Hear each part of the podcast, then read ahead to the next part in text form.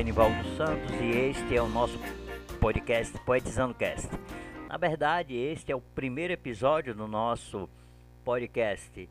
E vamos começar este episódio, esse primeiro episódio, com a leitura do dia. Na leitura do dia eu trago um conto muito engraçado que vai contar a história de Lourenço. Lourenço é um cara que mente pra caramba. É um conto de minha autoria e, modéstia à parte, é muito gostoso de se, de se ler, tá bom?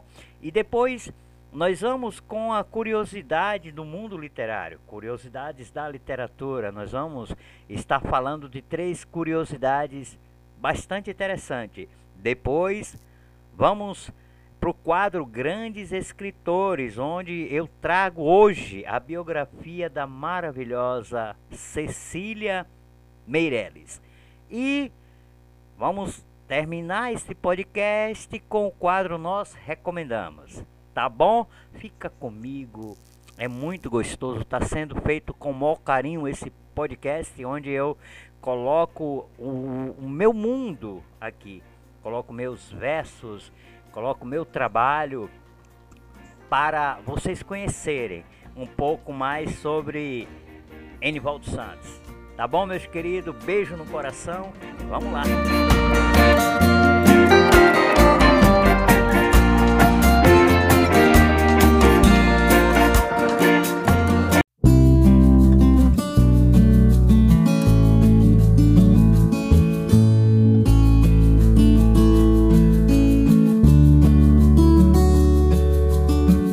leitura do dia.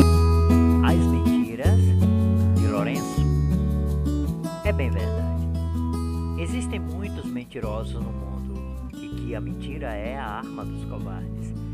Mas não existe nesse mundo cabra mais mentiroso do que Lourenço.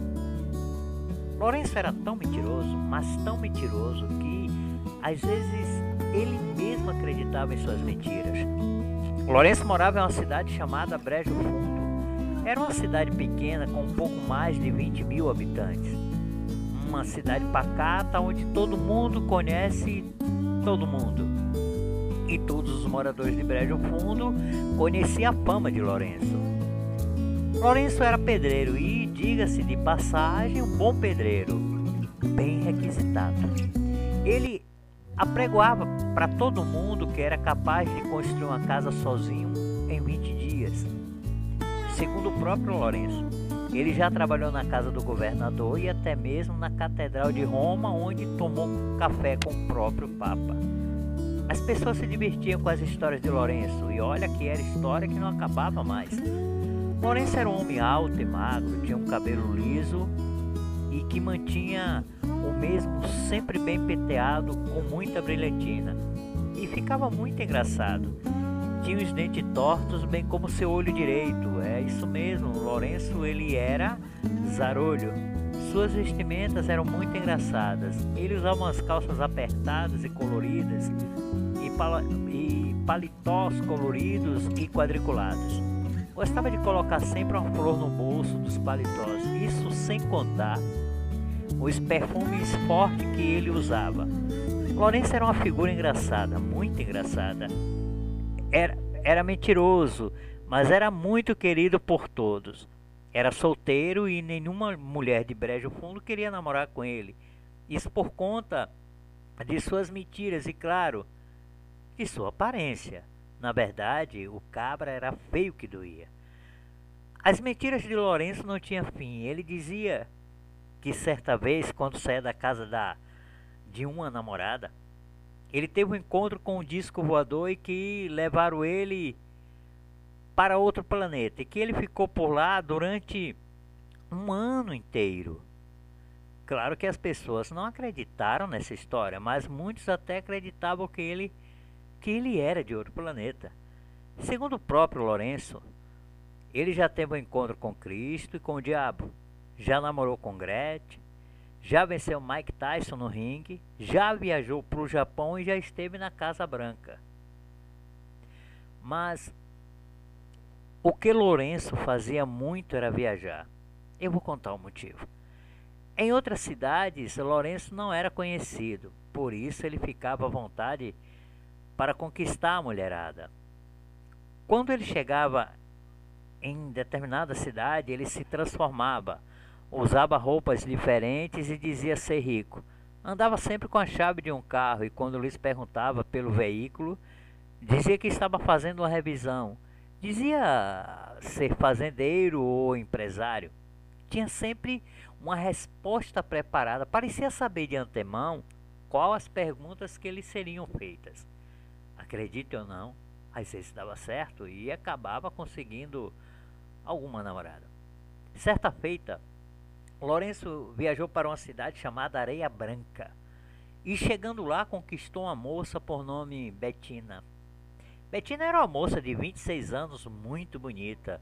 Ela era filha de um fazendeiro famoso que estava passando por problemas financeiros e, sem sombra de dúvidas, esse foi o motivo do acerto do nosso galanteador.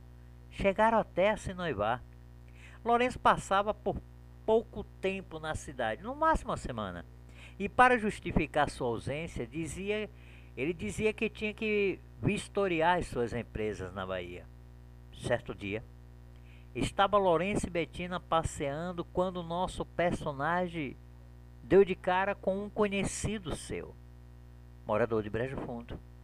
Ele até tentou escapar do amigo, mas não deu, e seu conhecido insistiu e foi até ele. Lourenço, é você mesmo, homem? Lourenço fez que não viu. Não deu certo. Ei, Lourenço, sou eu, cabra. Severino, tá me conhecendo não, moço? Severino insiste. Lourenço vê que não conseguiria se livrar de Severino e tenta controlar a situação. Desculpe, companheiro, meu nome é Oswaldo e não Lourenço, e na verdade eu nunca te vi em toda a minha vida. Você trocou de nome também? Pois olha, você pode até ter trocado de nome, mas essa cara somente meu amigo Lourenço tem. Deixe de brincadeira e vem cá e dê um abraço no seu amigo. Betina, vendo tudo aquilo, decide entrar na conversa. O que está acontecendo, Oswaldo? Quem é esse homem? Calma, meu chuchu, eu resolvo isso, diz Lourenço. Aí o cabra se supera na mentira. Olhe, meu amigo, escute o que eu vou te dizer. Eu acho que o senhor está me confundindo com outra pessoa. Meu nome é Oswaldo e sou empresário. Agora me responda algumas perguntas. Pode perguntar, Lourenço. Severino fala rindo. Esse tal de Lourenço se veste como eu me visto? Não. Severino responde. Esse tal de Lourenço anda dirigindo uma Mercedes como eu e mostra a chave de um carro. Vixe, nunca. Responde Severino quase envergonhado. E esse tal de Lourenço usa um relógio de ouro igual a este e mostra um relógio do Paraguai bem parecido com um Rolex de ouro. Homem, mas nunca mesmo.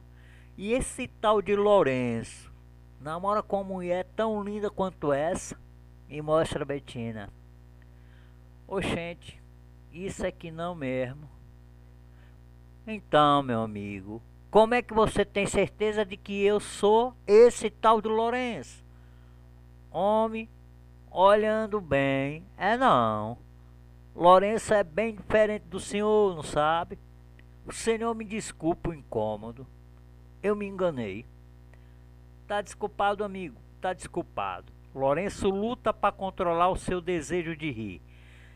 Severino sai de cabeça baixa, envergonhado, sendo, na verdade, vítima das mentiras de Lourenço. Lourenço escapou com maestria, evitando assim de ser desmascarado. Porém, algum tempo atrás, Lourenço foi convidado para trabalhar em uma construção em Salvador, capital baiana. Aceitou o convite e foi para Salvador, mas não deixou as mentiras em brejo seco, levou-as consigo. Em um domingo foi à praia e jogou todo o seu arsenal em um grupo de moças que ali se encontravam. Começou a dizer que era sergipano e era empresário, que tinha uma Mercedes e outras tantas mentiras. Perto de onde ele se encontrava havia um grupo de três sujeitos que ouvia interessado as mentiras de Lourenço. Era eles, Gameleira, Caveira e Tonhão. Os três eram malandros e ladrões e em breve se tornariam sequestradores. O primeiro a se manifestar foi Caveira, que era o chefe. Caveira era alto e magro, carrancudo e era fera com a faca. Tô vendo aquele mané? Vamos sequestrar ele e pedir um bom resgate. Vai ser mole. Sei não, chefe. Algo me diz que nesse mato não tem coelho. Discorda Tonhão, negro de 1,80m que só tinha de branco os dentes. Como é que tu sabe, Tonhão? O cara é rico, olha. Depois, ninguém é capaz de mentir tão bem assim. Eu concordo, chefe. Nós vai se dar bem. Gameleira concorda com Caveira. Então, vamos fazer o seguinte. Vamos, vamos esperar ele ir embora. Vamos seguir ele e dar o bote, certo? Certo. Gameleiro e Tonhão respondem só. Já passava das quatro da tarde quando Lourenço saiu da praia e foi andando, já que o local da construção não era tão longe. Os três meliantes o seguiam. Passando ele por um local de pouca movimentação, sentiu uma dor forte na parte de trás de sua cabeça e apagou. Lourenço acordou em um quarto úmido e escuro. Estava amarrado em uma cadeira. Sentia fortes dores na cabeça e não entendia nada. Logo a porta do quarto se abre e Caveira aparece e em suas mãos trazia um prato de comida e um copo de água. Lourenço procura saber o que estava acontecendo. O que está acontecendo? Por que eu estou preso neste quarto e amarrado nesta cadeira? Calma, doutor. Daqui a pouco o senhor vai ficar sabendo de tudo. Caveira tenta acalmar sua vítima. Doutor? Eu não sou doutor. Ora, um homem rico como o senhor tem que ser tratado como um doutor. Neste momento, Lourenço entende o que está acontecendo. Certamente aquele homem ouvira a sua conversa com aquelas garotas na praia e agora eles pensam que ele era rico. Estou ferrado, pensa Lourenço. Agora me diga, doutor, quem irei procurar para receber o resgate? Lourenço não sabia o que fazer. Se falasse a verdade, corria o risco do sujeito e seus amigos o matarem. Se continuasse mentindo, em pouco tempo eles iriam descobrir a verdade e com certeza matariam também.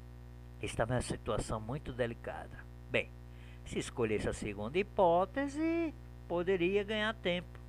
Em meio ao desespero, Lourenço lembra de sua noiva. Sabia que o pai de Belinda era fazendeiro e sabia também que ele estava na Pindaíba e estava contando com o casamento da filha com ele para sair da situação difícil a qual se encontrava. Muito bem, meu amigo. Quanto você iria pedir para o meu resgate? Sei ainda não. O que o senhor me aconselha? Caveira faz a pergunta. Meu amigo, presta atenção. O senhor sabe que se tratando de dinheiro, o homem muda de opinião. Seja lá quem eu te indicar para tratar com o senhor, iriam dizer que não tenho tal valor. Então, vamos acertar aqui entre nós. Diga quanto o senhor quer. Me solte e eu providenciarei o dinheiro. Caveira começa a rir. Olha, doutor, quase que eu acredito que o senhor está tentando me enganar. Senhor, tá não, né? Longe de me enganá-lo, só estou tentando resolver a situação da maneira mais fácil possível. Até porque sou homem que não confia em ninguém. E somente eu tenho acesso às minhas economias. Homem, deixe disso. O senhor deve ter alguém de confiança. Todo mundo tem. Não eu. Eu não confio nem em minha sombra. Tenho muito dinheiro e posso lhe pagar o que o Senhor pedir, mas somente eu posso ter acesso a esse dinheiro. Não estou acreditando. Diga logo que eu devo quem eu devo procurar. Tá bem então. Não tenho filho nem parentes próximos, mas sou noivo de uma moça, filha de um fazendeiro. A gente tá para se casar e se você quiser, você pode tentar com ela. Lourenço começa a perceber que o seu plano estava dando certo. Muito bem, doutor. Onde podemos encontrar essa moça? Lourenço passa todas as informações de Belinda: seu nome, endereço e nome do pai. Caveira acerta tudo com seus amigos. Manda um bilhete para Belinda exigindo 200 mil reais por seu noivo. O bilhete chega ao seu destino e Caveira descobre que nem Belinda nem seu pai tinham como pagar o valor do resgate. Descobre que nem mesmo a fazenda eles tinham mais. Os meliantes voltaram de mãos abanando. Quando Lourenço viu os três voltarem, tinha logo percebido que a primeira parte do seu plano havia dado certo e se prepara para a segunda parte.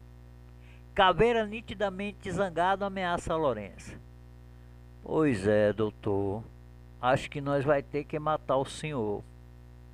Lourenço, assustado, tenta mudar o rumo da situação. O que eu posso fazer? Se eu estou nas mãos de vocês. Mas eu digo uma coisa. Se me matarem, não irão lucrar nada. E qual é o risco de serem presos? Pense bem. Caveira olha para Lourenço, tentando entender o que ele queria dizer.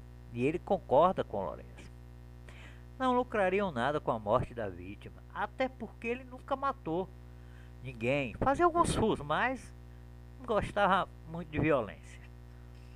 Lourenço percebe que havia mexido com Caveira e seus amigos. Pois é, meus amigos, se vocês forem inteligentes, poderão sair dessa com uma boa grana. Tonhão então toma a palavra. Diz aí, doutor, como é que nós podemos conseguir essa grana? Basta confiar em mim. Como? Agora a gameleira participa da conversa. Vocês me soltam. Nós vamos até a cidade onde estão as minhas empresas. Eu providencio o valor, passo para vocês. Nos despedimos e fazemos de conta que nada disso aconteceu. Hum.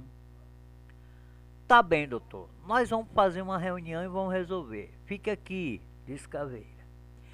Lourenço fica pensando e elaborando a terceira etapa do plano. Durante o tempo em que ele passava em Areia Branca, cidade de sua noiva, ele observava uma fábrica de queijos, manteigas e iogurte. Era uma fábrica muito grande. Ela estava, ela estava a pensar. Iria com os meliantes até a cidade de sua noiva, deixaria os sequestradores em algum lugar, entraria na fábrica e daria um jeito de sair e sumir. Meia hora depois, Caveira e seus amigos voltam. Muito bem, doutor. Nós vamos aceitar a proposta do Senhor, mas se o Senhor tentar enganar a gente, é um homem morto. O Lourenço dá um sorriso e fica tudo acertado entre eles.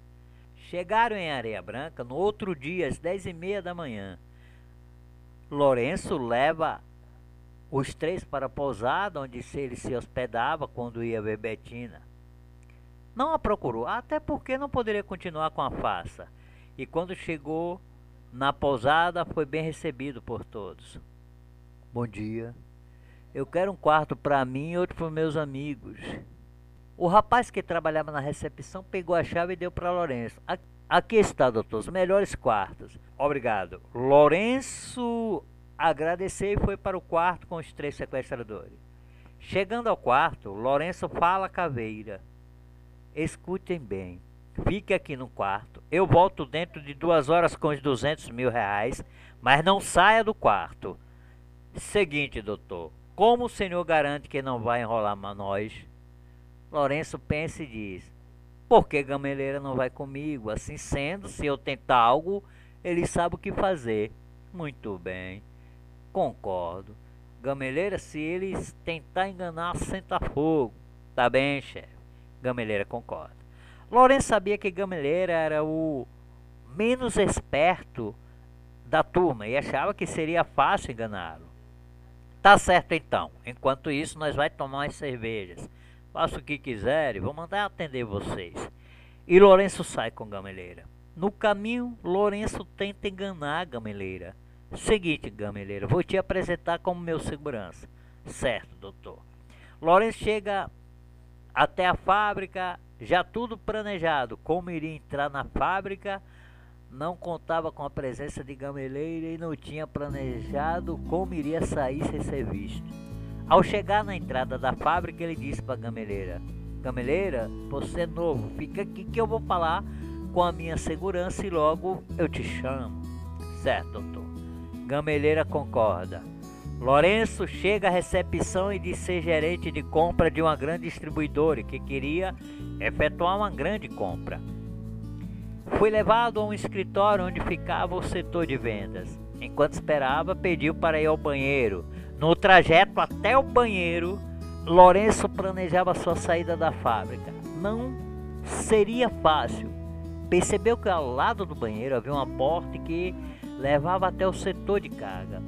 Foi até o banheiro, demorou um pouco, esperou que o corredor não tivesse ninguém e no momento exato saiu do banheiro, entrou pela porta e chegou até o setor de cargas. A sorte parecia contribuir com Lourenço. Alguns funcionários estavam acabando de carregar um caminhão e já começavam a colocar as lonas. Depois do caminhão ironado, Lourenço subiu e se escondeu por baixo da lona.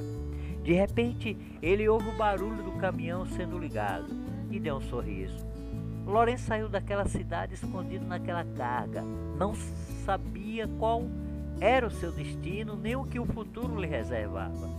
Mas sabia de uma coisa: depois dessa, nunca mais mentiria novamente. O que aconteceu com os três meliantes? Perdeu a vítima e o dinheiro e se tornou mais uma vítima das mentiras de Lourenço. É isso aí. No próximo episódio nós voltaremos com mais um A Leitura do Dia. Abraço.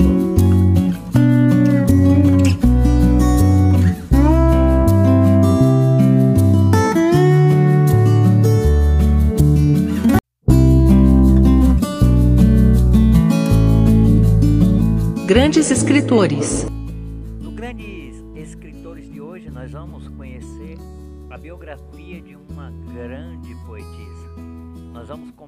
Começar esse, Poetizando Cast falando de Cecília Meirelles. Não podíamos começar melhor, né? A grande Cecília Meirelles. Então vamos conhecer um pouco da biografia dessa grande mulher, tá bom? Vamos lá.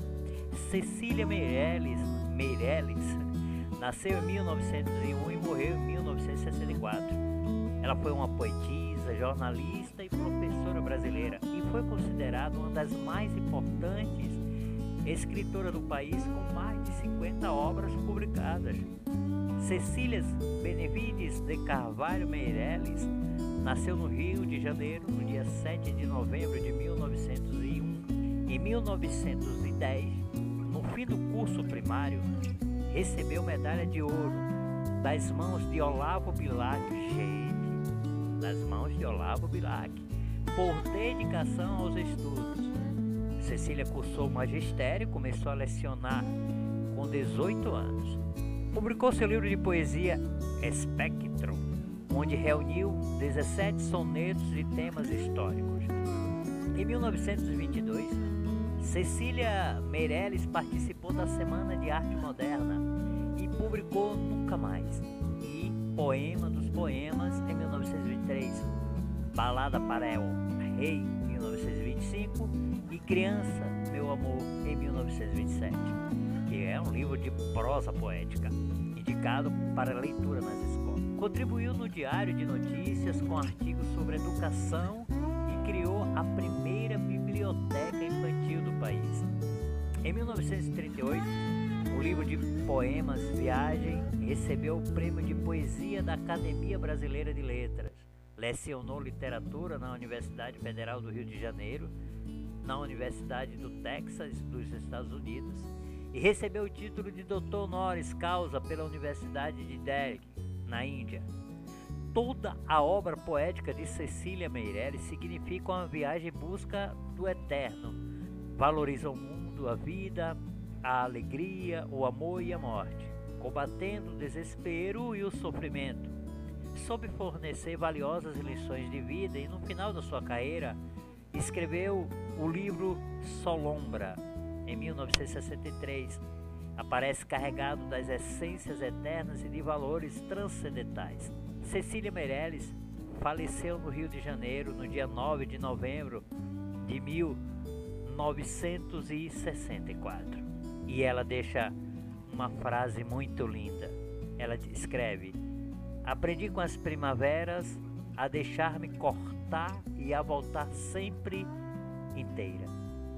Esta é Cecília Meirelles. Os grandes escritores de hoje ficam por aqui. E no próximo episódio eu vou estar voltando com a biografia de um grande escritor. Tá bom?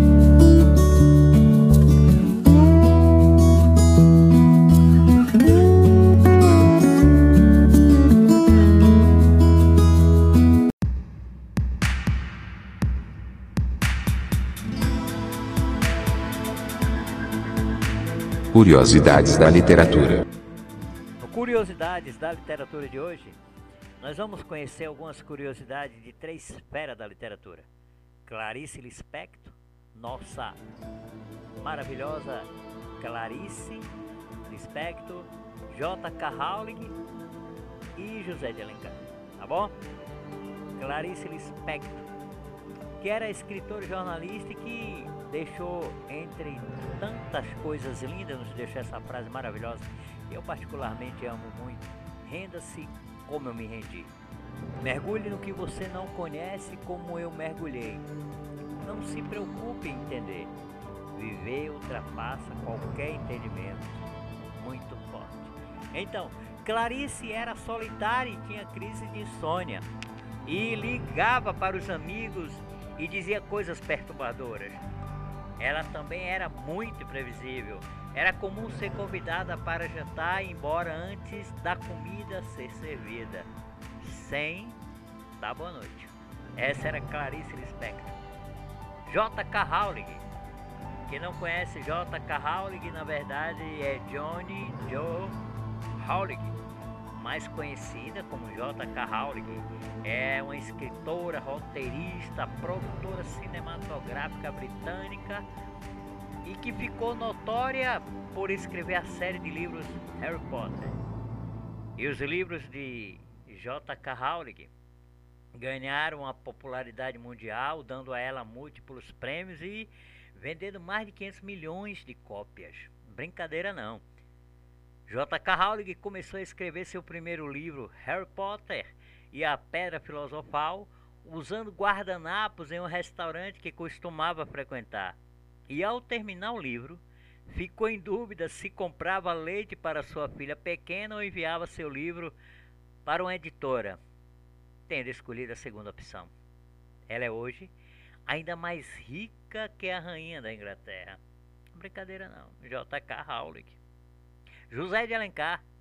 Bom, José de Alencar, que nasceu em 1829, morreu em 1877, foi um romancista, trama, dramaturgo, que palavrinha difícil. Dramaturgo, jornalista, advogado e político brasileiro. É isso mesmo. José de Alencar, além de romancista, ele era advogado tendo inclusive atuado como ministro da Justiça por um breve período. Eu não sabia. E, e ele entrou pra, para a história da advocacia brasileira em 1868. Pasmem vocês. Ao solicitar o primeiro habeas corpus preventivo do país para defender o seu sogro de uma acusação de assassinato. Seu pedido foi aprovado com oito votos a favor, cinco contra e uma abstenção. E fez a fama do escritório de advocacia do escritor. Olha, se o sogro de José de Alencar era culpado ou inocente, eu não sei. Mas José de Alencar, sem sombra de dúvida, foi o cara. Tá bom? Na próxima nós voltaremos, no nosso próximo episódio, nós voltaremos com algumas outras curiosidades da literatura. Um abraço!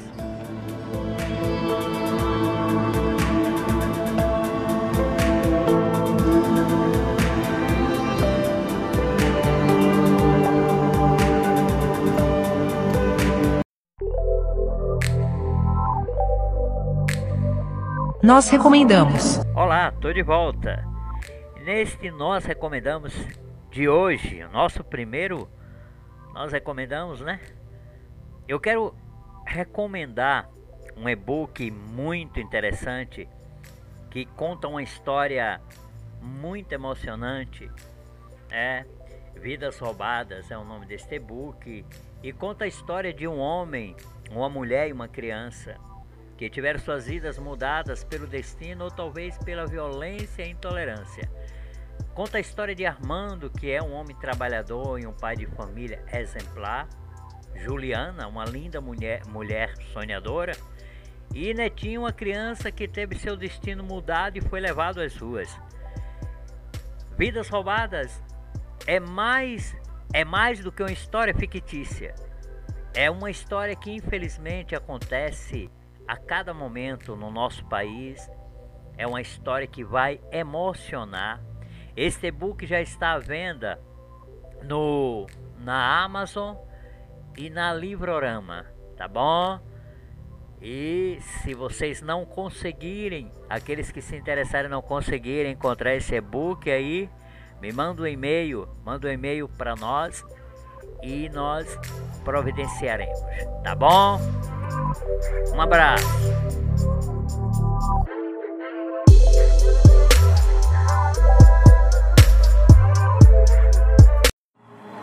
E com essa linda canção eu termino este primeiro episódio do Poetizando Cast.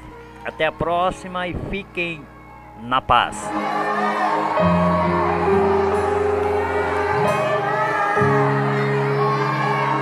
Você é bem-vindo aqui.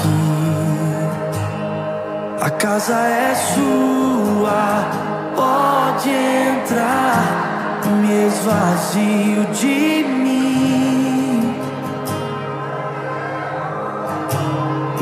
Me esvazio de mim.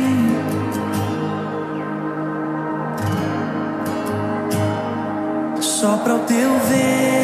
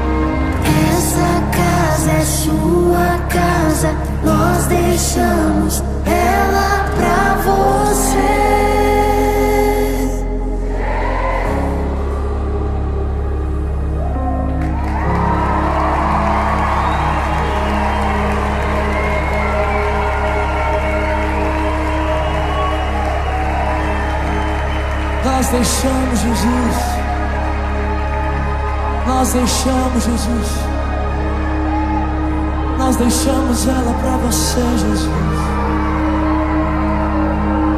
Tu és o morador, Jesus. Tu és o morador. Tu és o morador, Jesus. Tu és o morador, Jesus. Tu és o morador, Jesus. Vem, Jesus, vem, Jesus, pode entrar, pode entrar, Jesus. Mude todas as coisas de lugar, Jesus. Mude tudo de lugar, Jesus.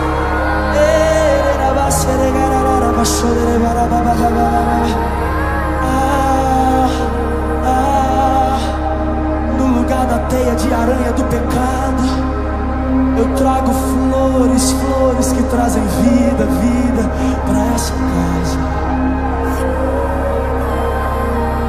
E ao invés de esconder debaixo do tapete o seu passado, tiro a sujeira, jogo no lixo e deixo limpo,